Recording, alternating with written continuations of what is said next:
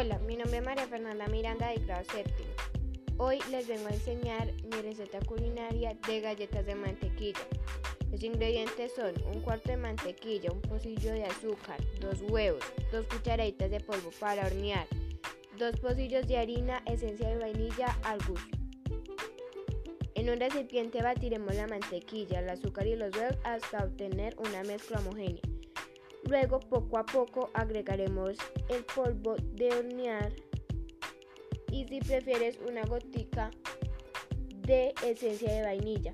Cuando esté todo incorporado pasamos a armar nuestras galletas y horneamos por 15 o 20 minutos a temperatura media. Anímate a hacerlas.